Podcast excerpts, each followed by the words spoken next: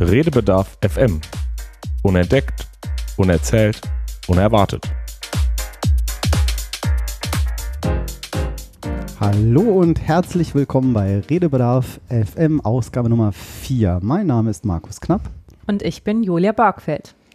Und wir freuen uns sehr äh, über unseren heutigen Gast und ich hoffe sehr, dass ich den Namen jetzt richtig ausspreche, weil wir kennen uns eigentlich nur unter Du, nämlich Marit Karaca. Seit September 2018 ist Marit als agiler Coach äh, bei der Holisticon AG tätig und davor war sie acht Jahre in den Geisteswissenschaften unterwegs, also primär Sprachwissenschaft und Sprachdidaktik. Sie ist neugierig, interessiert und experimentierfreudig, was das Thema und über das werden wir heute sehr viel sprechen, New Work angeht. Ähm, das sind Beispiele wie Liberating Structures oder Working Out Loud, was ihr großes Herzensthema ist, ähm, was Menschen zusammenbringt und nachhaltig für stabile Netzwerke ähm, sorgt. Wir freuen uns sehr, dass du heute da bist, Marit. Herzlich willkommen bei unserer Sendung. Dankeschön für die Einladung. Ich freue mich auch sehr, dass ich hier bei euch sein darf. Also, äh, das ist auch mal wieder interessanter Podcast. Äh, ich finde euer Konzept ganz interessant und bin gespannt, wohin uns der Abend bringen wird. Das sind wir auch. Das sind wir eigentlich jedes Mal, weil wir bringt ja auch jeder immer unterschiedlichste Sachen und Themen mit. Und ähm, wir versuchen auch immer gleich so ein bisschen die Stimmung zu lockern, gleich mal so ein paar, ähm, dich aufzuwärmen, ein paar Begriffe in die Runde zu schmeißen wenn du dich aus heutiger Sicht beschreiben würdest am treffendsten, welche drei Begriffe würden dir da spontan einfallen? Ähm, einen hat Julia schon genannt, neugierig. Also ich bin so ein bisschen äh, Lernjunkie. Ich kann mich sehr schnell auf Wikipedia in irgendwelchen Artikeln verlieren oder auch auf interessanten und tollen Blogs, wovon es ja eine Menge gibt. Und natürlich auch jede Menge interessante Podcasts, mhm. die ich für mich mhm. entdeckt habe. Neugierig. Dann das andere ähm, wäre mh, mm, offen. Also mhm. ich ähm, finde es sehr wichtig, offen auf andere Menschen zuzugehen und ohne Vorurteile oder vorgefertigte Meinungen. Also das, äh, kann mich zuweilen sogar auf die Palme bringen, wenn jemand irgendwie äh, jemand anders in Schubladen steckt. Das äh, mag ich überhaupt nicht, mhm. sondern immer erstmal offen und unvoreingenommen. Okay. Ähm, und als drittes würde ich sagen, Bildungsaufsteigerin. Bildungsaufsteigerin. das musst du mir erklären. Ich bin die erste in meiner Familie, die Abitur gemacht hat und auch studiert hat. Ah, cool. Da kann ich ja überhaupt nicht mithalten. Ich habe ja tatsächlich nicht mal gerade so die Realschule irgendwie geschafft. Ich war mal ziemlich faul. Das, das, hat ja, ja nichts mit faul zu tun, sondern einfach. Ich, ich bin zum Beispiel überhaupt nicht der praktische Typ, mhm. also in, in mancherlei Hinsicht, sondern eher so die Theoretikerin. Ähm, war immer eher so die Schreibtischtäterin, was mhm. eigentlich ein bisschen äh, äh, ähm, jetzt ganz interessant ist, weil jetzt mache ich auch viel Praktisches. Eigentlich tut mir das sehr gut, auch mal weg vom Schreibtisch zu kommen. Ah, okay. Ja, sehr interessant. Und äh, was war, weißt du noch, was der ausschlaggebende Punkt war, als du dich äh, entschieden hast? Also ich meine, deiner Vergangenheit, wenn man sagt, okay, äh, ähm, lange Zeit in den Geisteswissenschaften unterwegs, das würde ich ja mal als sehr theoretisch betiteln. oh ja. ähm, was war äh, der Punkt bei dir, dass du gesagt hast, okay, ich muss jetzt mal irgendwie was anderes machen? Es waren verschiedene Punkte. Also ich war ja auch aktiv in der Hochschulpolitik zum Beispiel, bei uns mhm. im Fachschaftsrat, habe da viele Einblicke bekommen. Und ähm, ich habe halt gemerkt, dass dieses ganze System Uni und auch das Bildungssystem, aber vor allem das System Uni nicht meins war. Also dass zum mhm. Beispiel, wenn du eine Professorin werden wolltest, das war ursprünglich tatsächlich mein Plan. Also ich wollte die ja. akademische Karriere einschlagen. Wow. Ja. Und ähm, dann habe ich aber mal so Berufungsverfahren auch selber miterlebt als studentische Vertreterin. Ja. Und was ich halt oft immer sehr schade fand, es wird eigentlich vor allem Wert gelegt auf die ähm, auf das wissenschaftliche Werk von mhm. den Menschen, mhm. aber zum Beispiel nicht auf die Didaktik. Das kam mir zu kurz. Also mir kamen die Menschen zu kurz und ich habe dann immer mehr gemerkt, auch als ich ähm, angefangen hatte zu promovieren, ähm, dieses alleine im stillen Kämmerlein sitzen am mhm. Schreibtisch, das macht mir punktuell Spaß. Das mhm. befriedigt halt so meinen Wissensdurst. Ich bin immer wie so ein ja. Schwamm und sauge gerne dann alles auf. Aber mir, mir fehlten, fehlten die Menschen. Ich habe ja auch mit einem Stipendium promoviert, das heißt ohne Stelle. Mhm. Äh, hatte erst später dann eine Stelle bekommen an der Uni. Und ähm, das hat mir auch echt viel Spaß gemacht. Aber einfach äh, die, ähm, der Anteil an Arbeit, wo du alleine bist als Einzelkämpferin, ja. der war mir zu hoch. Und dann eben auch das, ähm, das System an sich, das ähm, war irgendwie nicht meins. Es war mir teilweise ein bisschen zu. Äh, ich habe dann doch gemerkt, das ist dieser Elfenbeinturm. Vielleicht ja. hat das auch ein bisschen mit meinem äh, mit meinem Hintergrund oder meiner Herkunft zu tun, dass ich dann irgendwie mich da doch nicht so ganz äh, ähm, richtig gefühlt habe. Mhm. Mhm. Ja, und passt natürlich auch nicht zu dem, was du jetzt über dich als auch äh, Charakter und Eigen also Charakterstärken, Eigenschaften beschrieben hast, also Offenheit, äh, dass du sehr für Toleranz bist. Ähm, genau, würde dem ja ein bisschen widersprechen, was du jetzt gerade als Erfahrung mhm. ähm, erzählt hast. Wobei ich muss aber sagen, dass natürlich ich in meinem Institut und Fachbereich schon echt Glück hatte. Also das war noch ein, ein richtig mhm. guter Fachbereich, wo ja, ich da war. Da, da, waren schon echt tolle Leute unterwegs. Und auch mein Doktorvater zum Beispiel, der ist eigentlich in seinem Fach, ist er ein, ein sehr innovativer und bringt mhm. da viel voran. Mhm.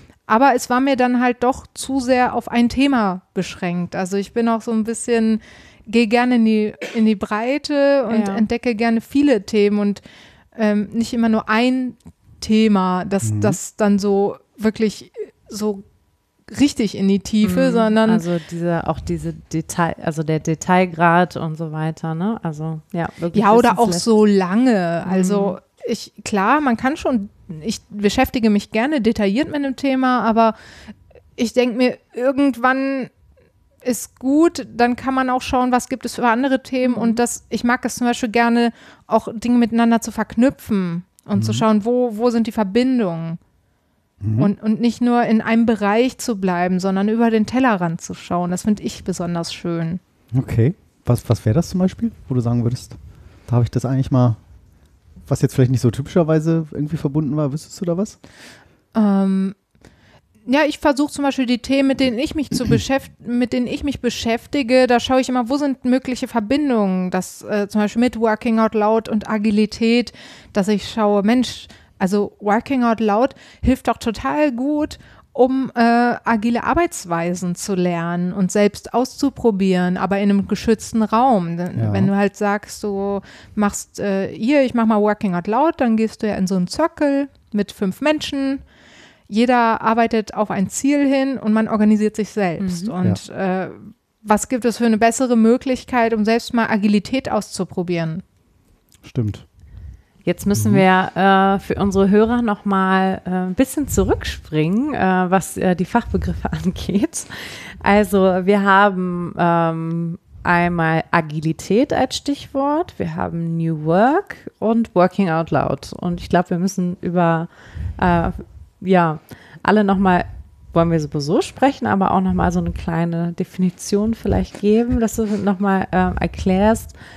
Ähm, vielleicht fangen wir mit Agilität an. Äh, du bist ja äh, genau ein sogenannter Agile Coach. Ähm, was macht ein Agile Coach und ähm, was macht Agilität aus? Also was mhm. ist die Aufgabe eines Agile Coaches aus deiner Sicht? Hm, also wie der Name sagt, äh, ist Coaching natürlich ein sehr großer Bestandteil im Berufsalltag, im Berufsalltag eines Agile Coaches, dass ich halt Teams und äh, ich jetzt speziell als Beraterin dann auch Unternehmen begleite, zum Beispiel eben, wenn die äh, agil werden wollen, also sogenannte agile Transformationen. Mhm. Und Agilität ist ja einfach ähm, hat sich, hat sich ja entwickelt aus verschiedenen Ansätzen und der, der Grundgedanke ist ja eben, dass man sagt, so man macht nicht mehr einen riesengroßen Plan, mhm. äh, sondern da ja ähm, vielleicht können wir noch zu einem anderen Begriff gleich kommen, VUCA, in einer, äh, wir, wir befinden uns in einer VUCA-Welt, wo sich ständig alles in Bewegung befindet. Und man kann eigentlich gar nicht mehr so genau vorhersagen, was eigentlich passieren wird, sondern die Umgebung ist komplex. Wir haben so viele Variablen, die mit reinspielen. Spätestens seit auch Globalisierung zum Beispiel. Also vor der Globalisierung war das alles noch etwas vorhersagbarer. Ja. Ja. Aber jetzt verändern sich Märkte, die Arbeit selbst verändert sich, womit wir dann auch wieder beim Stichwort New Work wären. Mhm. Das ist eben nicht mehr wie in den 50ern, wo man seinen 9-to-5-Job hatte oder ich weiß nicht, bis wann das noch klassischerweise so war. An der Uni ist man dann auch etwas freier tatsächlich sogar von den Arbeitszeiten Ja. her. Ähm, und dann geht es darum, dass man eben, ähm, dass man eben schaut und anpasst, inspect und adapt, dass man eben nicht einen Riesenplan hat, sondern wenn man ein Produkt entwickelt oder eine Dienstleistung, dass man halt schaut, was sind so kleinere Häppchen, dass wir so ein erstes äh, Produkt quasi auf den Markt werfen können und uns schnell Feedback holen und dann auch direkt von den Kunden. Dass wir eben nicht irgendwie, gibt ja in einigen IT-Projekten wirklich Dinger, die laufen irgendwie zehn Jahre Ja, Ja. und absolut. sind Ja, noch nicht klar. live. Und Genau, Ablösungen von irgendwelchen komplexen Softwareprodukten, wo man früher ja genau einfach wirklich lange, lange Zeit geplant hat. So machen wir jetzt Mhm. mal einen Projektplan, wo wollen wir hin und hm. nur mal drei Jahre, Ja. fünf Jahre, ja. Ja, und das ist ganz interessant, weil ich habe irgendwie heute auch erst einen ganz interessanten Artikel gelesen, wo es äh, um die Verbindung zur kognitiven Psychologie ging. Das ist quasi ein Thema, mit dem ich mich jetzt auch ja, sehr gern beschäftige, was mich, also irgendwie, ich glaube, als Agi- Agile Coach kommt man zwangsläufig auch irgendwann da nicht umhin, sich mit sowas zu beschäftigen, dass unser Gehirn ja nur eine begrenzte Anzahl an Reizen aufnehmen kann und verarbeiten kann. Mhm.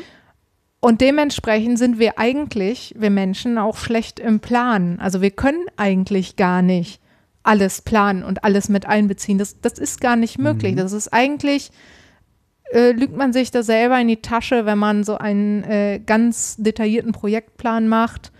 Der gibt zwar Sicherheit, aber eigentlich muss man sich bewusst sein, dass das, was am Ende dabei rauskommt, nie das sein wird, was man am Ja. Anfang da formuliert.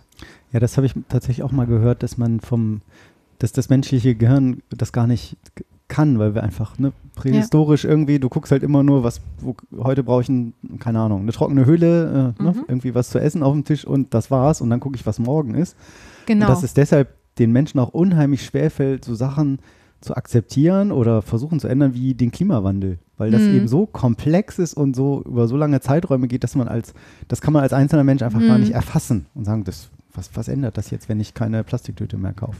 genau Muss die, ich gerade so dran denken, an dieses kurze Ja. und lange Planen, ja. Ja, und die, die sehen halt nur das, was erstmal negativ für sie ist im unmittelbaren Augenblick. ne? Also wir Menschen sind ja auch so auf Instant Gratification gepolt. Mhm. Aber Instant Punishment ist natürlich blöd. Das wollen wir nicht. Ne? Wenn, wenn Ja. jetzt irgendwie gesagt wird, hier äh, kein Auto mehr fahren, das ist ja für viele dann wie eine Bestrafung. Ja. Mhm.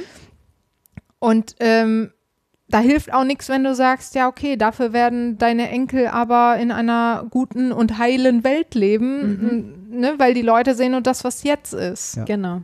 Ja. Denen wird die Höhle weggenommen. ja, klar. Und genau, im unmittelbaren Umfeld und was man dann auch, äh, also was man auch fühlen kann, ne? also was man erspüren kann. Mhm. Ja. Ähm, das heißt, äh, Arbeit verändert sich, äh, hat sich vielleicht auch schon verändert. Ähm, was würdest du sagen, was äh, New Work ähm, gerade vom Faktor Mensch aus gesehen ähm, besonders ausmacht? Ist ja ein sehr, sehr vielschichtiges Thema, definitiv. Also darüber könnten wir wahrscheinlich noch drei Stunden sprechen oder auch länger. ähm, aber die, äh, die Kernfaktoren, also jetzt für jemand, wo man sagt, was ist denn wirklich der Unterschied zu jetzt äh, den 50ern, den 60ern oder vielleicht auch äh, den 90ern sogar? Ähm, w- was hat sich denn wirklich verändert, wenn wir sagen, wir leben in so einer multifaktoriellen äh, Welt, wo die Dynamik extrem äh, hoch geworden ist und ähm, alles sehr schnelllebig ist. Wie geht der Mensch damit um? Also ich, ich denke, ein Begriff, der es äh, vor allem beschreibt, ist Selbstverantwortung. Also Freiheit und Selbstverantwortung. Ähm, einerseits sehr viele Rechte natürlich, also dass, dass, dass wir freier bestimmen können, wo wir arbeiten, wann wir arbeiten, vielleicht auch wie viel wir arbeiten, ähm, wie wir arbeiten ähm, auch Themen wie ähm, Bezahlung und Gehalt rücken immer mehr in den Fokus inzwischen. Also Stichwort New Pay. Vielleicht äh, kennt ihr das von äh, Nadine Nobile ähm, und Steffi Hor Hornung, das Buch New Pay Ja. und Sven Franke, ähm, die das Thema jetzt sehr pushen. Und das ist die eine Seite, aber natürlich auch die Pflichten. Damit geht halt auch die Verantwortung einher. Ja. Und zwar, wir, wir können halt nicht mehr alles planen, das haben wir eben gesagt. Und damit geht eben auch einher, dass, äh, dass auch nicht mehr irgendwelche Managerinnen oder Manager ähm, wissen, was morgen oder übermorgen ist, sondern wir müssen einfach gemeinsam schauen. Und vielleicht hat ein Manager oder eine Managerin auch gar nicht alle Infos Ja. oder auch äh, in, in einem bestimmten Thema vielleicht gar nicht das Wissen, sondern das liegt dann bei den Leuten im Team Oder- Idealerweise. oder in einer anderen Abteilung sogar. Ne? Also auch die Silos, äh, ne? es wird immer gesagt, die Silos müssen aufgebrochen werden. Warum? Ja, weil vielleicht in einer anderen Abteilung ein Wissen sitzen kann, was uns helfen kann Ja. und mit dem wir dann äh, umgehen können mit den ganzen Veränderungen. Ja, das heißt also, ich höre daraus, ähm, wir können, also der Einzelne kann also nicht mehr den Anspruch haben, alles zu wissen und alles zu können. Das heißt, äh, egal für welches, äh, mit welchem Problem wir uns auseinandersetzen, wir müssen also auf die, ich nenne das jetzt mal auf die Kraft des äh, und das Wissen äh, des Kollektivs ähm, zurückgreifen. Ja, genau. Also ähm, die Autorin Christiane Brandes-Fisbeck, die das Buch äh, Fit für New Work auch geschrieben hat, das ich gerade lese und sehr empfehlen kann, die nennt das auch kollektive Intuition. Und ich finde den Begriff ganz passend, weil, weil du weißt halt nicht, von wem du vielleicht morgen irgendwas brauchst an Information oder an Wissen oder an Kompetenz, aber du bekommst es, weil du, weil du irgendwie so ein großes Netzwerk hast und keine Silos hast. Und das tut dem ganzen Unternehmen gut. Ja, absolut. Ja, kann ich nur zustimmen. Wir haben ähm, tatsächlich habe ich jetzt mal äh, drei Zitate äh, herausgesucht ähm, von teilweise berühmten bis sehr berühmten Persönlichkeiten.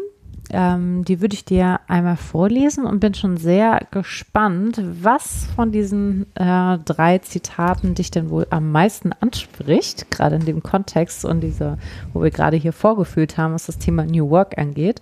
Und natürlich auch, ähm, warum dich das so anspricht.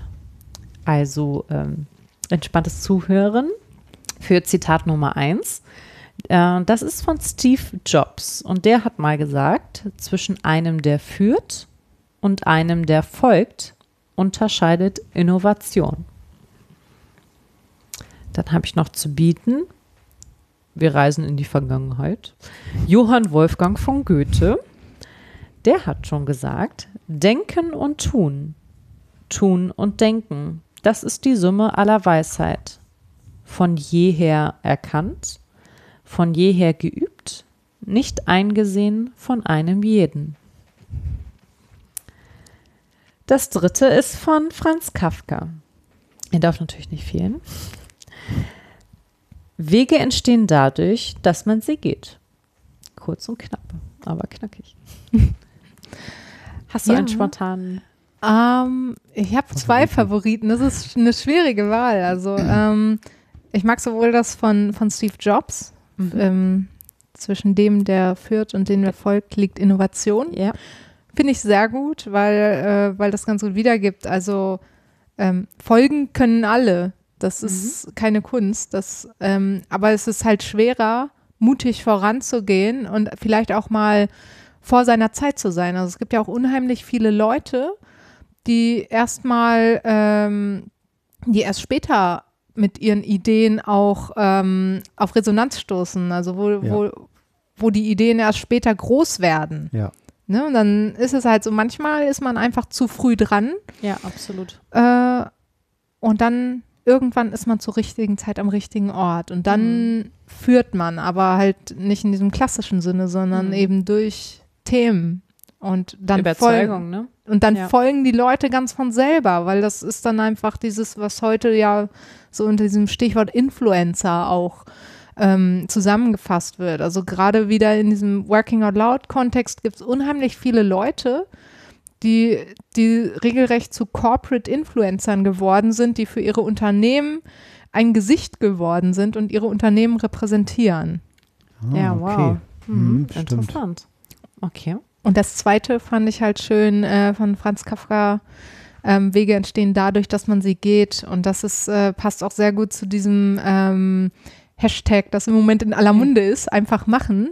Mhm. Also das, ne, Absolut. da, dass man irgendjemand muss diesen Weg gehen und deswegen passt es auch gut zu dem Steve Jobs Zitat. Also irgendjemand Mhm. muss mal anfangen, diesen Weg zu gehen und dann können die anderen folgen. Dann wird der Pfad langsam geebnet. Ja. Stimmt. Ja, das hast du toll gesagt. Ja, also mutig sein ähm, und tatsächlich sehr viel auch an der inneren Überzeugung für äh, Themen äh, arbeiten. Ne? Das ist halt wirklich das, was es so ausmacht, äh, weil das äh, gibt einem ja auch Mut. Ne? Also wenn man halt immer nur ähm, Menschen, Ideologien, was auch immer, äh, Frameworks äh, folgt, ohne dass es der inneren Überzeugung entspricht, sondern man das halt einfach macht, weil das gewisse äußere Bedürfnisse irgendwie erfüllt, ähm, dann wird man dieses, äh, ja, wird man diesen Grad ja nie erreichen, ne? Und dann wird man halt auch immer derjenige bleiben, der folgt und nicht der führt. Ne? Das stimmt. Ich musste sofort an äh, die TUI Fuck Up Night denken, weil mir gar nicht klar war. Ich, aber auf LinkedIn hatte ich das gelesen von, äh, ich glaube, der Mona, die gepostet, oder dem Kollegen Alex, der gepostet hatte, irgendwie hier so und so die Veranstaltung. Ähm, wir machen das übrigens nicht, weil wir gefragt wurden oder weil irgendwie jemand gesagt hat, wir sollen das machen. Wir haben das von uns heraus organisiert. Das war mir überhaupt nicht klar. Mhm. Also davon, ach, kalter Schauer. Aber das fand ich einfach toll, sozusagen so, wow, so ein Event auf die Beine zu stellen und da melden sich irgendwie 200 Leute an, die da hinkommen und die stehen da und organisieren das und kümmern sich und machen und tun und das ist einfach, weil die gesagt haben, so, ey, das ist eine coole Idee, wir machen das jetzt einfach. Ja, Mhm. einfach machen, wie schön. ähm, das war mir auch gar nicht klar, das ist mir sofort da in den Sinn gekommen. Ja. Das ist wie auf einer Party. Also ich, ich bin zum Beispiel jemand, ich tanze sehr gerne. Wenn ich auf eine Party gehe, äh, ich kann das nicht haben, am Rand zu stehen und nur zuzugucken. Ne? Und wenn ich dann mit Freunden auf Partys gehe, so, oh, hier komm, wir gehen mal weg, machen richtig einen drauf. Ja, und dann stehen die die ganze Zeit nur rum und dann denke ich, was, wofür geht ihr denn hier weg? Ne? Also, ja, los, auf die Ja. Tanzfläche. Das heißt doch auch Party. Ja, und, und das ist so schade. So viele Leute trauen sich nicht auf die Tanzfläche, weil sie irgendwie Angst haben, dass sie dann vielleicht komisch aussehen, anstatt einfach Spaß zu haben. Ja. Mhm. Und, aber da würde ich ganz gerne nochmal ausspringen, weil äh, tatsächlich fiel mir jetzt sofort äh, der Spruch ein, get out of your comfort zone, ähm, was natürlich auch, finde ich, New Work total ausmacht, also für mich Mhm. zumindest. Ähm, woran liegt das, dass äh, wir Menschen damit so Schwierigkeiten haben, uns, ich sage jetzt mal fast schon auch zu entfalten und wirklich das zu machen, was uns Spaß macht?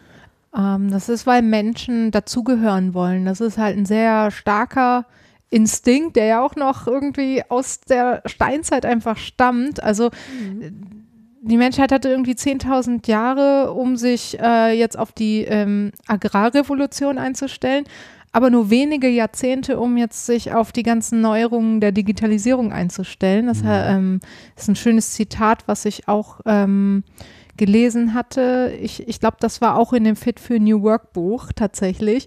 Ja. Ähm, und das erklärt es ganz schön. Also das ist ja ein, ein Grundbedürfnis von Menschen. Es gibt ja drei psychologische Grundbedürfnisse. Kompetenz, also dass man sein, sich selbst verwirklichen kann, ähm, selbst, Selbstverwirklichung, seine Kompetenz zeigen, Wirksamkeit erleben. Mhm. Ähm, Autonomie, also irgendwo auch ein Gefühl von Kontrolle zu haben Mhm. und dann eben ähm, Beziehungen, also wirklich dazugehören. Und das war ja früher in den Stämmen, war das ein Todesurteil, wenn du ausgestoßen wurdest. Mhm. Ja, und deswegen stimmt. sind Menschen halt so sehr darauf bedacht, was andere von ihnen denken und ob sie dazugehören. Ja, was leider eine unglaubliche Blockade darstellt, ne, für viele. Und ähm, ich bin auch davon überzeugt, also wenn ich auch meine eigenen Freundeskreise oder auch äh, im Job mit den Teams, mit denen ich zu tun habe, denke, dass man ähm, kann bei Menschen so viel Potenzial entdecken ähm, und viele sind doch in sich noch so, äh, blockieren sich selber so, dass dieses Potenzial eben nicht ans Tageslicht äh, kommen darf. Das ne? lernt Das man ist ja auch schon, so schon viel Entschuldigung, wollte ich nicht unterbrechen. Ja, ist gut. Äh, das lernt man ja auch schon viel in der eigenen äh, Jugend und Kindheit. Also Ja. ich meine, ich habe ja Auf selber fast Fall. vierjährigen Sohn und jeden Tag aufs Neue denke ich dann irgendwie, ah, das ist Erziehung. Was sagst du ihm jetzt dazu, zu dieser Frage? Und ich musste gerade so dran denken, von einem Armutstisch. Er war so müde und hat den Kopf immer aufgestützt. Und ich habe gesagt, Theo, nicht den Kopf aufstützen. Und ich habe so gedacht, das macht man nicht. Ne? Und das ist ja Mhm. auch dieses Ding, klar, das eine ist irgendwie vielleicht so ein Benehmen, findet man das, okay, wa- was ist okay? So, und das andere ist, ne, das macht man nicht, das sagt man nicht, man flippt nicht auf einer Tanzfläche auf oder man, man, keine Ahnung, macht nicht irgendwas, das ist ja, wie weit geht das, ne? Wie weit Mhm. ist das okay, dass man sagt, das ist schon okay, gewisse Regeln oder sowas. Ähm, oder eben einfach zu sagen, ja, nee, was denken denn jetzt die anderen, wenn ich Ja. das mache? Ne? Also mein, meine Mutter, die ist 79, da erlebe ich das natürlich noch viel öfter, dass sie dann sagt so, nee, sag ich, machst du denn das nicht? Ja, nee, Hm. weiß nicht. Und ganz oft ist es Ja. eben, obwohl sie da gar nicht auf den Mund gefallen ist und auch frech ist und auch Sachen manchmal Leute anquatscht oder irgendwie mit 79 und dann Spruch macht, Mhm. woher ich das nur hab.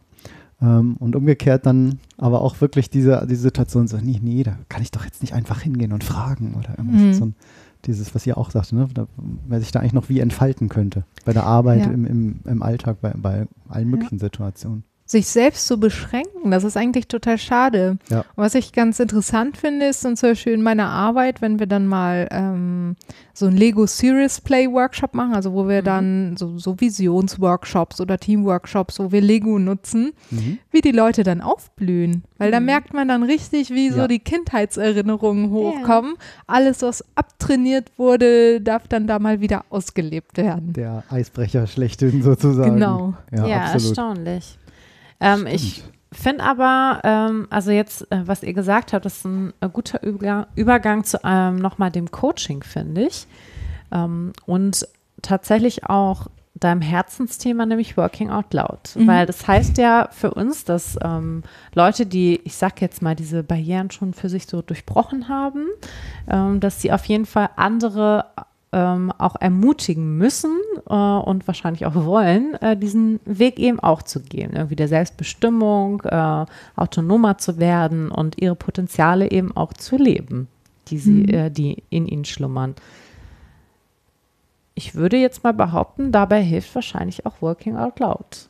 Auf jeden Fall. Also Working Out Loud ist eine sehr schöne Methode, um gemeinsam mit anderen Menschen, also erstmal um tolle Menschen kennenzulernen und dann gemeinsam mit tollen Menschen aus seiner Komfortzone rauszukommen in einem geschützten Raum. Äh, jemand, der jetzt von Working Out Loud noch gar nichts gehört hat, ähm, magst du noch mal ähm, erzählen für so ganz Unwissende, was ist Working Out Loud und wie kann sich jemand so ein Treffen äh, überhaupt vorstellen? Mhm. Also das Konzept wurde entwickelt von John Stepper, ein US-Amerikaner. Der hatte bei der Deutschen Bank gearbeitet vor einigen Jahren und dann kam die Finanzkrise Mhm. 2008. Und da wurde auch sein Arbeitsalltag kräftig durcheinandergewirbelt.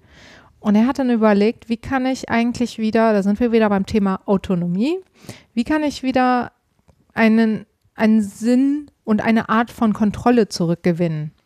Also, dass ich selbst auch irgendwo einen Einfluss habe auf das, was ich tue und nicht nur so ein Spielball bin. Mhm. Also auch der Arbeit einen Sinn gebe, mit Sinn. Genau, Ja, mhm. Sinn geben, aber auch, also sein Aufgabengebiet hat sich komplett geändert. Und dann hat er halt äh, geschaut, okay, das Beste ist, wenn ich nachhaltige Netzwerke bilde. Er hat Seminare besucht und er hat sich mit Leuten sehr viel ausgetauscht und dann seine Erfahrungen in einem Buch zusammengefasst. Working Out Loud for a Better Life and Career. Das ist Mhm. 2015 erschienen.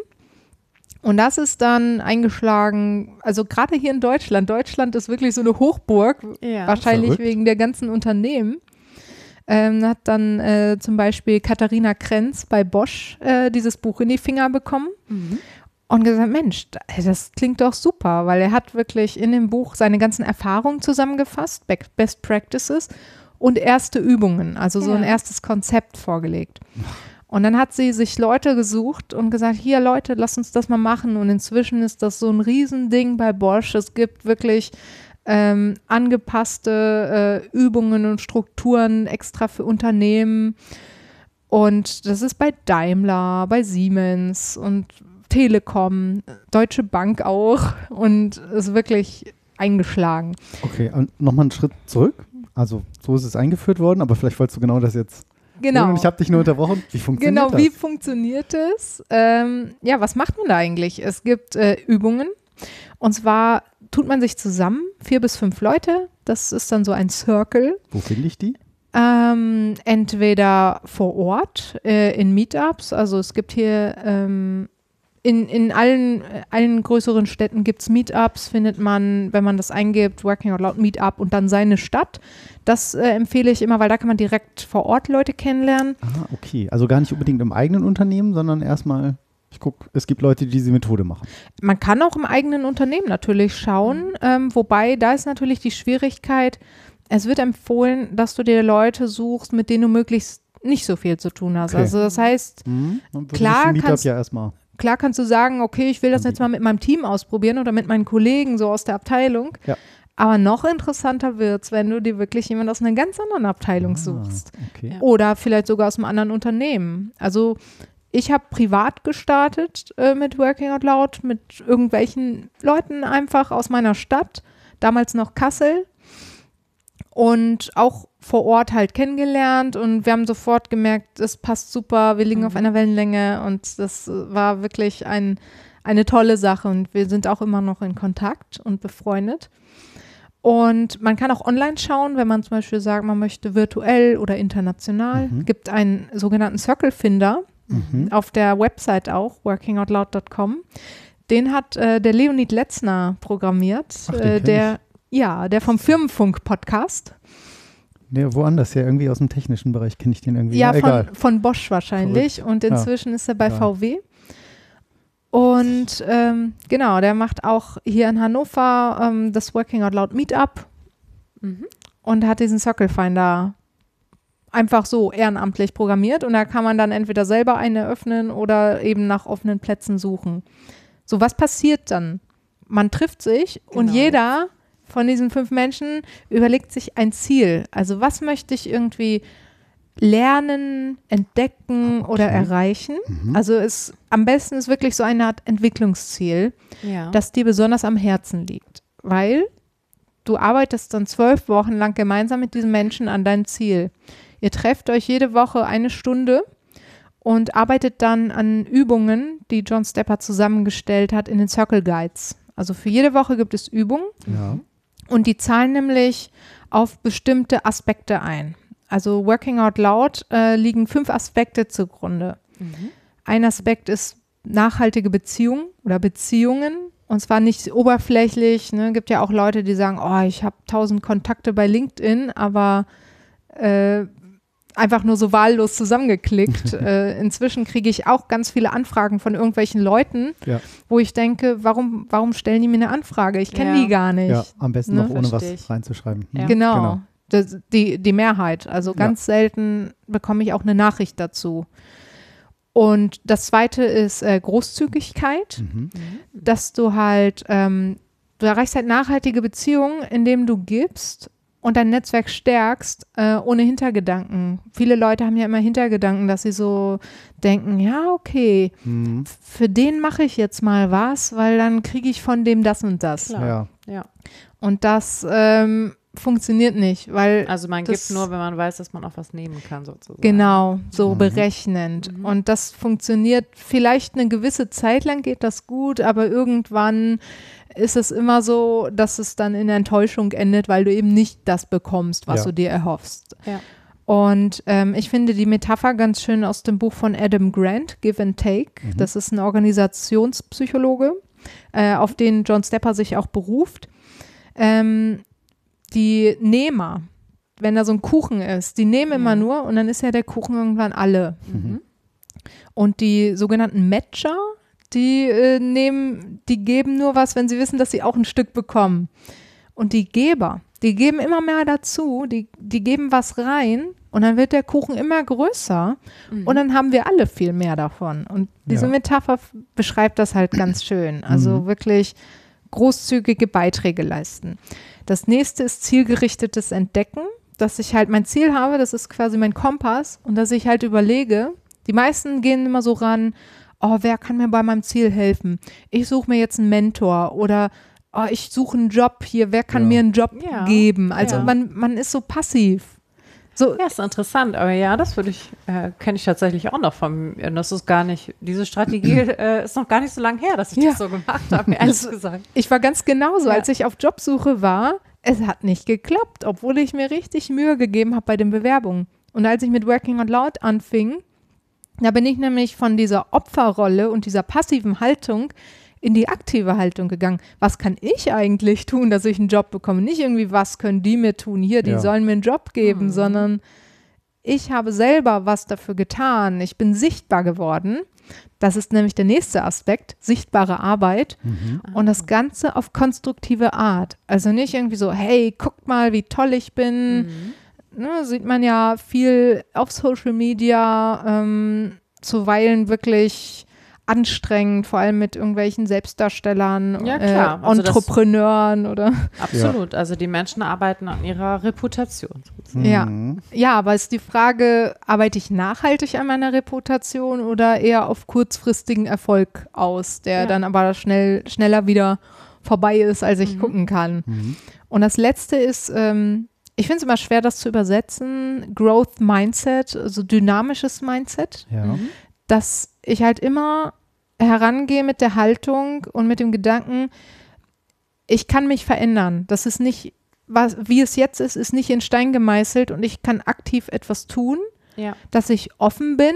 Also früher oder auch in meinem Umfeld gibt es Leute, die sagen irgendwie, nee, also zu dem Meetup gehe ich nicht. Ne? Wenn ich irgendwie sage, hier, guck mal das Meetup, willst du mitkommen? Ja, nee, das interessiert mich nicht, das ist nicht mein Thema. Ja. Und ich gehe ganz gern sogar mal zu Meetups mit, ähm, mit Themen, die auf den ersten Blick vielleicht abwegig erscheinen, Ja. weil gerade, also ich finde das ganz interessant. Also in der Uni war es so und jetzt als Agile Coach merke ich es auch, man ist schnell in so einer Filterblase. Ne, es gibt auch so eine Die agile Gefahr besteht, genau. gibt ja. auch so eine ja. agile Filterblase und einfach mal rausgehen. Ich, es gibt so viele tolle andere Meetups auch. Es gibt wunderbare agile Meetups, klar, da Ja. gehe ich auch gerne hin. Aber ich schaue mir auch gerne andere Sachen an und andere Perspektiven. Mhm. Gehe auch gerne mal zu kulturellen Meetups oder Veranstaltungen oder Social Media Stammtisch finde ich zum Beispiel immer super spannend. Ja. Ja. Das heißt, es ist eigentlich völlig egal, welches Thema mich gerade bewegt oder wo ich mich vielleicht hin entwickeln möchte, wo ich sage, das Thema interessiert mich eigentlich oder das möchte ich erreichen, so im Sinne von Ziel. Das kann eigentlich alles sein, egal in welche Richtung und dann gucke ich entsprechend, wo gibt es da interessante Meetups.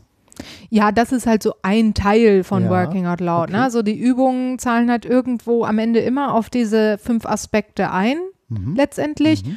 Und dass ich zum Beispiel recherchiere, welche Menschen, Communities, Organisationen, was auch immer, stehen irgendwie in Zusammenhang mit meinem Ziel, äh, Ja. gehört dazu. Das ist ein Teil davon. Aber m- es geht auch viel um Selbstreflexion, dass, dass ich zum Beispiel reflektiere, ähm, da gibt es so diesen äh, Generosity-Test ähm, mit einer kleinen Geschichte, dass man mal selber überlegt, wenn ich jemandem die Tür aufhalte, erwarte ich dann eigentlich irgendwas? Also warum halte ich anderen Menschen die Tür auf? Und Ja, ärgere ich mich dann, wenn die nichts sagen, wenn die dann missmutig irgendwie an mir vorbeirauschen? Mhm. Also würdest du sagen, ist die Kernfrage, also was ist meine, genau, was ist meine Motivation? Also warum mache ich Dinge? Äh, das ist ja das, was dahinter steckt. Ne? Also was ist meine Haltung sozusagen, meine innere, weswegen ich, äh, was sind meine inneren Werte, weswegen ich so handle, wie ich handle? Genau, und halt eben auch dieses, ja, dass man selber mal guckt, bin ich eigentlich so jemand, der immer was zurückerwartet oder kann ich okay. auch einfach mal geben, ohne was zu erwarten? Und das hat mir unheimlich geholfen. Also mich hat es sehr befreit tatsächlich. Ja. Diesen, ähm, meine Gedanken dahingehend mal zu hinterfragen und zu sagen, okay, ich, ich erwarte nichts, sondern ich gebe gerne. Und eigentlich, eigentlich war ich auch schon immer so, dass ich gerne gegeben habe, nur in meinem Umfeld dann immer wieder gesagt bekommen habe, ja, lass dich nicht ausnutzen und warum machst du das und was hast du davon? Und da musste ich mich immer rechtfertigen. Hm. Und das finde ich halt bei Working Out Loud so schön. Da muss ich mich nicht rechtfertigen, sondern da sind alle so. Ja, Ja. okay. Was, würd, was würdest du sagen ähm, von diesen ganzen Aspekten oder auch diesen Also es, ich weiß gar nicht, wo fängt man an, wo hört man auf? Erzählt so viele spannende Aspekte, ähm, Punkte. Was erfüllt dich da so am meisten von diesen ganzen, von bei dem Working Out Loud? Was ist da für sich so der, der größte Sinn für dich? Ähm, also einmal natürlich, dass es äh, eine richtig tolle Gemeinschaft einfach ist. Also ich habe so viele tolle Menschen kennengelernt dadurch und dass ähm, es, es hat sich einfach so viel getan in meinem Leben wie vorher in den ganzen Jahren nicht. Also in dieser mhm. kurzen Zeit, äh, als ich zum Beispiel irgendwie sechs Monate Working Out Loud gemacht hatte, war ich irgendwie ähm, ja, sechs oder sieben Monate Working Out Loud und ich war irgendwie bei 12 Minutes Me auf der Bühne gewesen, ja. war bei T3N im Podcast, habe einen Artikel auf t3n.de veröffentlicht und das hätte ich vorher nie für möglich gehalten. Also ja. Working Out Loud äh, ist irgendwie, ähm, kann wirklich die Potenziale von uns mhm. allen heben. Die und wir das selber sind auch nicht Kontakte und Möglichkeiten, die sich dann eben durch deine Zirkel äh, ergeben haben oder äh, gar nicht unbedingt, sondern eher, dass du halt dadurch gewachsen bist und dann wiederum mehr Dinge ausprobiert hast oder? Teils, teils. Also einerseits ist der Circle halt dafür da, ähm, um eine Art Schutzraum zu haben und Sachen auszuprobieren, aber die ganze Arbeit an deinem Ziel, die machst du selber. Ah, ja. Also der Circle ist eigentlich, und da, da, sind wir auch wieder bei diesem Thema Agilität und das, da gibt es halt viele Parallelen auch zu bestimmten agilen Frameworks oder mhm. agilen Ereignissen, dass man zum Beispiel sich halt regelmäßig trifft und ähm, man macht ein Check-in, wie geht es mir in Bezug auf mein Ziel? Man macht ein Check-out, was möchte ich jetzt in der nächsten Woche machen in Bezug auf mein Ziel? Ne? So auch wie bei so einem Daily Stand-up, was man ja, ja dann hat. Äh, und auch in gewisser Weise hat man auch Elemente von einer Retrospektive, dass man immer wieder zurückblickt und schaut, mhm. spätestens nach diesen zwölf Wochen auch nochmal. Da schaut man zurück und ja. feiert. Und ähm, die Kontakte, die bekommst du selber. Klar, du kannst auch über deinen Circle, je nachdem, wenn jemand in deinem Circle dafür passende Kontakte hat, wird er ja. oder sie dir das auch vorschlagen. Ja. Wie ähm, magst du noch mal ein paar Beispiele nennen, weil äh, tatsächlich zum Erleben äh, ja, der Arbeit im Zirkel weil wenn ich jetzt mm, mir überlege, alle, was sagen wir mal, es sind fünf Leute, die haben sich gefunden und ich sag mal so, der Vibe passt irgendwie, man findet sich sympathisch, äh, man fühlt sich irgendwie, hat so ein erstes Harmoniegefühl vielleicht mit der Gruppe. Jetzt haben wir alle äh, womöglich ein ganz unterschiedliches Ziel. Also die, wo man sagt, da ist fachlich vielleicht, also ne, eine totale Diversität und wo man sich dann irgendwie fragt, okay, was sind genau die Aspekte, wo einen der, äh, der Circle bei unterstützt? Hm. Es ist gerade, es wird sogar empfohlen, dass die Leute möglichst verschiedene Hintergründe haben sollen mhm. und auch möglichst verschiedene Ziele haben sollen, weil wenn du irgendwie in einem Circle bist, wo nur Agile Coaches zum Beispiel sind, ja. dann bist du wieder in so einer Filterblase. Und mhm. wenn du aber Leute hast, die ganz andere Ziele haben, ähm, dann bekommst du ganz tolle Perspektiven auch auf dein Ziel, die du sonst nicht bekommen ganz würdest. Ganz andere Anregungen und Perspektiven, ja. Mhm. Und auch ganz andere interessante Kontakte wiederum. Mhm. Ja, natürlich. Also verschiedene Sichtweisen würde ich auch sagen, das ist ja genau auch das, was Vielseitigkeit äh, natürlich auch ausmacht und auch was du äh, eingangs gesagt hattest, ne, mit deinem auch jetzt bei dir ganz persönlich mit dem Anspruch, so Dinge ganzheitlich zu betrachten hm. ne, und von, äh, von vielen Seiten und das große Ganze zu verstehen. Und wenn man nur durch einen Filter guckt, wird man wohl äh, weniger das große Ganze verstehen können. Ja, genau. Dann hat man Scheuklappen vielleicht oder sieht den Wald vor lauter Bäumen nicht. Ähm, hast du schon mal die Erfahrung gemacht oder ähm, jetzt vielleicht auch mal ein bisschen als Hypothese äh, im Sinne von Leute, die dich ähm, ja ich meine, erstmal zunächst oberflächlich kennenlernen, ähm, und all diese Dinge von dir hören. Was würden diese Menschen vielleicht sagen, was bei dir so am außergewöhnlichsten ist und was würden sie wahrscheinlich an deinem Leben auch am außergewöhnlichsten finden? Mm, also was ich tatsächlich immer wieder von Leuten höre und rückgemeldet bekomme, ist meine Begeisterung, die ich immer ausstrahle. Also ja. ja, tatsächlich gestern erst wieder mit einer Teilnehmerin aus unserem Working Out Loud Meetup telefoniert, Ja. die halt ähm, vor ein paar Monaten das erste Mal da war und jetzt direkt in ihrem ersten Circle ist, weil sie das so schön fand und meinte, Ach, ich hätte sie total angesteckt. Oder auch in meinem ersten Projekt, das Team, das ich begleitet habe, die irgendwie eine sehr schwierige, einen sehr schwierigen Start äh, mit Agilität hatten. Die hatten irgendwie schon mehrere Versuche und das ähm, hat nicht so ganz geklappt. Und dann waren die natürlich auch so ein bisschen äh, nicht mehr ganz so ähm, euphorisch dem Thema Mhm. gegenüber. Natürlich. Klar. Gewisse Frustration war Aber schon da, ja. sie meinten, also Marit, du bist immer wieder dran geblieben und warst trotzdem immer wieder begeistert von dem Thema und ähm, hast nicht locker gelassen. Mhm. Also durchaus Begeisterungsfähigkeit und Hartnäckigkeit. Also jetzt im positiven Sinne Hartnäckigkeit. Genau. Und äh, die Frage hatte noch einen zweiten Teil, ne? Den habe ich wieder vergessen. Ja, also tatsächlich mit dem, was du tust und auch in deinem Leben äh, allgemein. Also eigentlich Hm. nur sozusagen mehrere äh, Aspekte, auf die du hättest Ja. schauen können. Aber äh, nee, passt. Ähm, Ich glaube, Hartnäckigkeit ist vielleicht noch so ein Aspekt, dass Ja, ich halt klingt so. immer äh, dranbleibe, eben weil ich halt auch so aus dem, äh, sag ich mal, aus vom familiären Hintergrund es nicht so ganz leicht hatte und dann halt sehr viel so auf mich allein gestellt war Ja. und dann ja.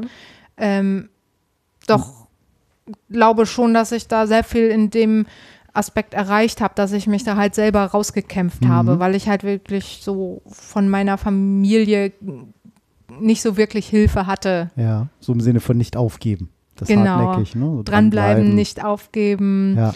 Ähm, eine Freundin von mir, die irgendwie auch Lehrerin ist, die hat immer, äh, die hat immer gesagt, Mensch Marit, du bist total resilient. Mhm. Also es ist dann so, habe ich dann auch mal angefangen nachzuschlagen, diesen Begriff. Ja, sehr, sehr vielschichtiger Begriff. Mhm. Mhm. Ist auch, glaube ich, äh, so äh, für mich das Wort des Jahres. Ja, tatsächlich. auf jeden Fall. Auch gerade jetzt in, also ich glaube eigentlich, dass mein, mein Leben und mein familiärer Hintergrund mich perfekt eigentlich auf diese VUCA-Welt vorbereitet haben. Ja, das klingt wo wirklich so. Veränderung eigentlich die einzige Konstante ist. Mhm. Wo du halt nicht weißt, was morgen ist und dann. Das stimmt. Ich weiß gar nicht, ob wir die VUCA-Abkürzung schon mal aufgelöst haben hier. Die armen Hörer, die diese ganzen und Hörerinnen, die diese ganzen Abkürzungen alle vielleicht gar nicht kennen. Vielleicht kurz VUCA. Also VUCA, ähm, mal gucken, ob ich es jetzt korrekt zusammenkriege. Volatil, also Ja. dass es halt un unbeständig ist, Mhm. also nichts bleibt, wie es ist. Ähm, unsicher, Mhm. Äh, es gibt keine Sicherheit. Komplex habe ich schon mal versucht, so ein bisschen zu erklären, dass es halt wirklich Das so viele Variablen gibt, dass man einfach nicht weiß, was kommt am Ende wirklich überhaupt dabei raus Ja. Und eben ambig, also sehr uneindeutig. Ja. Also man, man kann vielleicht oft gar nicht auf den ersten Blick so erkennen, was ist da jetzt eigentlich los, sondern muss es vielleicht erstmal aus mehreren Perspektiven betrachten, wo dann wiederum Netzwerke sehr hilfreich sind. Mhm. Mhm, VUCA. Genau, oder eben auch eine ähm, auftauchende Widersprüchlichkeit von Sachen. Ne? Genau. Also ähm, jetzt tatsächlich mal in die Praxis gesprochen, äh, eine Führungskraft, die äh, vielleicht drei Teams irgendwie betreut, äh, wovon ähm, ein Team noch in total klassischen Prozessen arbeitet, ein anderes im wiederum sich in agilen Methoden ausprobiert. Und diese zwei Welten muss man dann miteinander äh, Hm. vereinbaren oder in Einklang bringen. Das ist, äh, kennzeichnet, das auch. Also, dass man sozusagen in der Lage sein muss, verschiedene Anforderungen eben auch Hm. äh, zu bedienen, die sich vielleicht erstmal auf den ersten Blick auch sogar widersprechen können. Ja, da durfte ich auch mal ein tolles Spiel auf einer Veranstaltung machen, ähm, wo es nicht, wo es nicht hieß, man sollte das Wort oder vermeiden. Und dann war das irgend so ein lustiges Spiel. Ihr denkt euch jetzt aus, wir machen einen Betriebsausflug und der eine sagt immer die eine Richtung und der andere die andere Richtung. Da hat man das erste Mal gesagt, wir machen das oder wir machen das. Oder wir essen Eis, ne? Oder wir essen Fleisch. Oder wir- so, und dann sollte man das Ganze noch machen mit, mal mit und.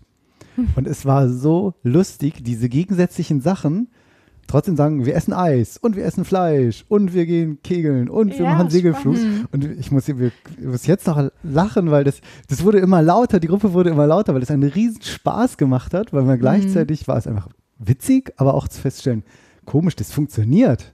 Ja. Nicht sagen, nicht das eine oder das andere. Nein, das geht einfach auch eben wirklich ganz oft beides. Auch wenn man das im Gehirn manchmal einfach erst gar nicht glaubt. So, Interessant, in ja. der Theorie. ja. Da zeigt sich auch, wie viel Sprache wieder ausmacht. Ne? Es Ja. gibt auch dieses Mhm. Beispiel mit dem äh, klassischen Ja-Aber, was man ja auch immer kennt. Oh ja. Äh, und das habe ich, äh, also ein, ein Dreh, den ich halt gelernt habe, den ich sehr schön finde, dass man halt nicht sagt Ja, aber, sondern Ja und. Genau. Also Widersprüche auch Ja. einfach mal akzeptieren. Mhm. Es muss nicht immer entweder oder sein. Genau, so, das war auch so ähnlich, ja. Total. Mhm. Jetzt hast du ja ähm, schon ja, uns einen kleinen Einblick gegeben, dass sozusagen ja doch äh, in der Kindheit wohl sehr früh ähm, Selbstverantwortung für dich Thema war und äh, dich durchkämpfen äh, und den Mut nicht zu verlieren. Sicherlich Dinge waren, die dich ähm, total haben stärken lassen und natürlich ähm, ja, dich zu äh, der tollen Marit gemacht haben, die du heute bist. Gibt es noch weitere ähm, Erfahrungen und Erlebnisse, wo du sagen würdest, die haben mich echt geprägt und mir irgendwie gezeigt, ähm, ja, wie, wie ich meine Zukunft gestalten möchte äh, oder worauf es mir ankommt oder die mich eben auch stark gemacht haben. Hm.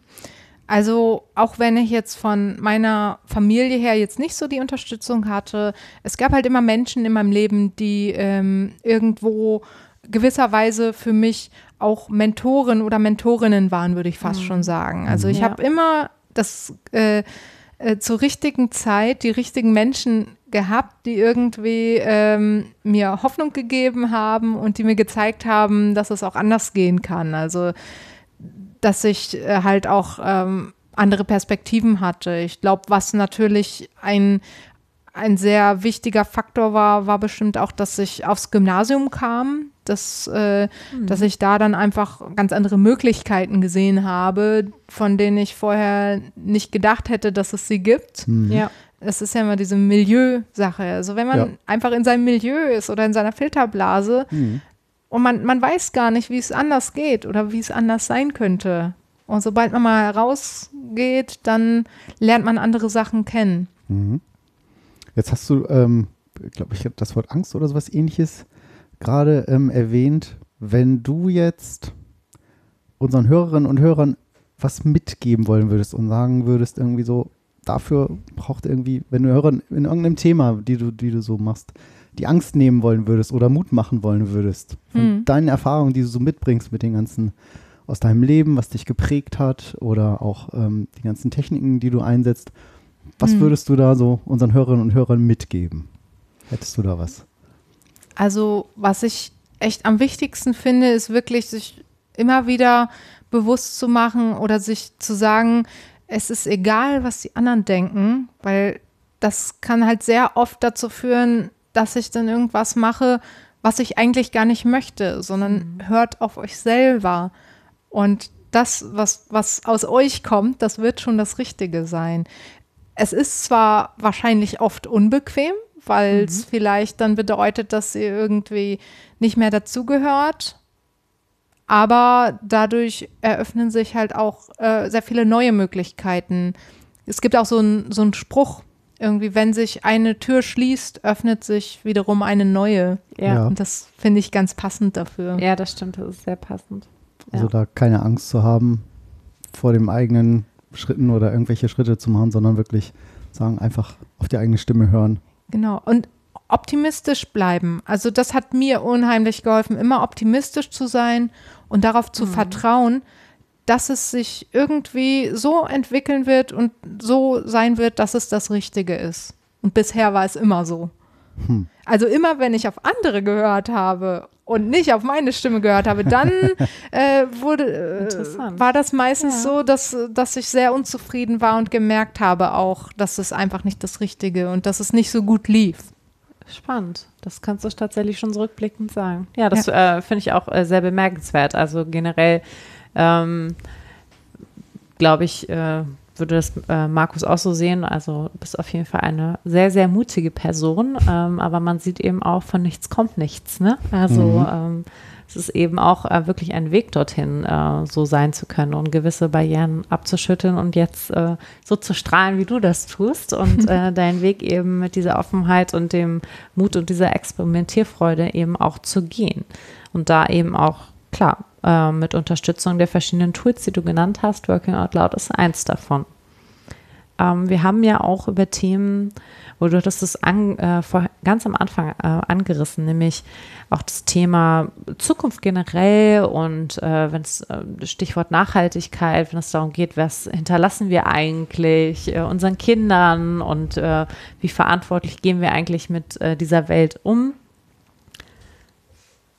Jetzt die große philosophische Frage, wenn du ähm, ja, dich nochmal wirklich ähm, vor diese große Welt stellen könntest und äh, einen Gedanken in diese Wel hina Welt hinaustragen könntest, äh, was wäre das äh, Stand heute? Und vor allen Dingen, an wen wäre auch gerichtet? Mm, also in Bezug jetzt auch auf Nachhaltigkeit oder mm, nee, allgemein? Allgemein. Ähm, Welche Stimme mhm. spricht aus dir? Ja. Ähm, ich würde sagen, ähm, schaut auf die Kinder. Sie machen sehr vieles richtig, was wir schon wieder verlernt haben. Ja, schön. Sehr, sehr schön. Also die diese ganzen Ängste nämlich äh, noch nicht haben, sondern frei voraus sind und so wenig genau. werten äh, ihre Umwelt, sondern ganz vorurteilsfrei in ja. die Welt hinausgehen und genau das haben. Ne? Ja. Bis, sie in, bis sie in den Kindergarten kommen.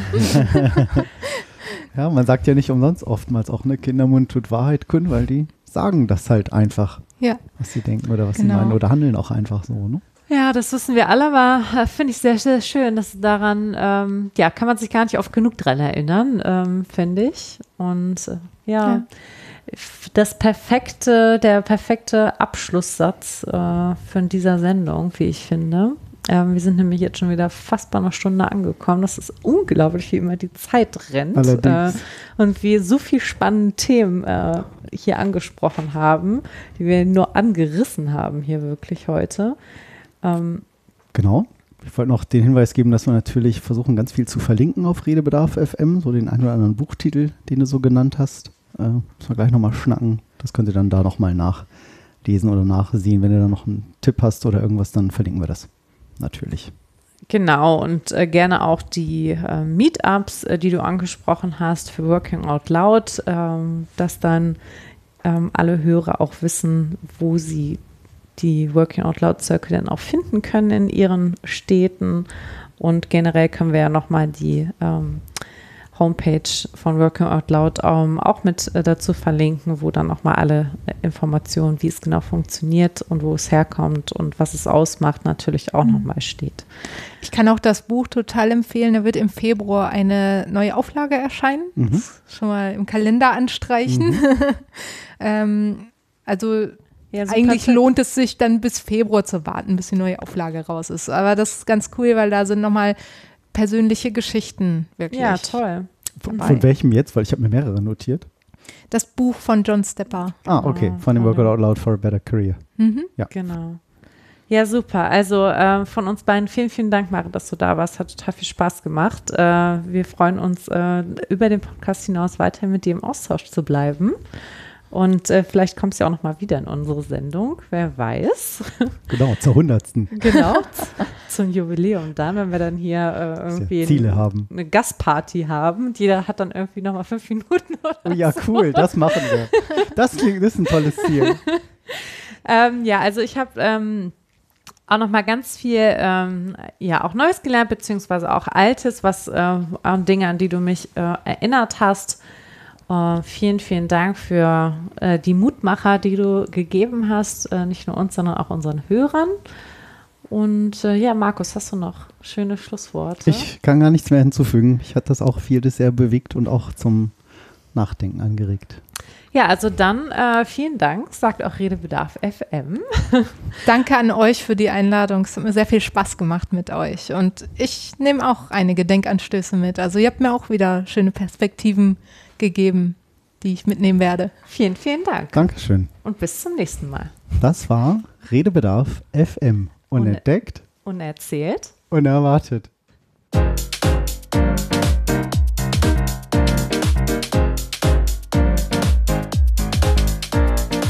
Redebedarf FM. Unentdeckt, unerzählt, unerwartet.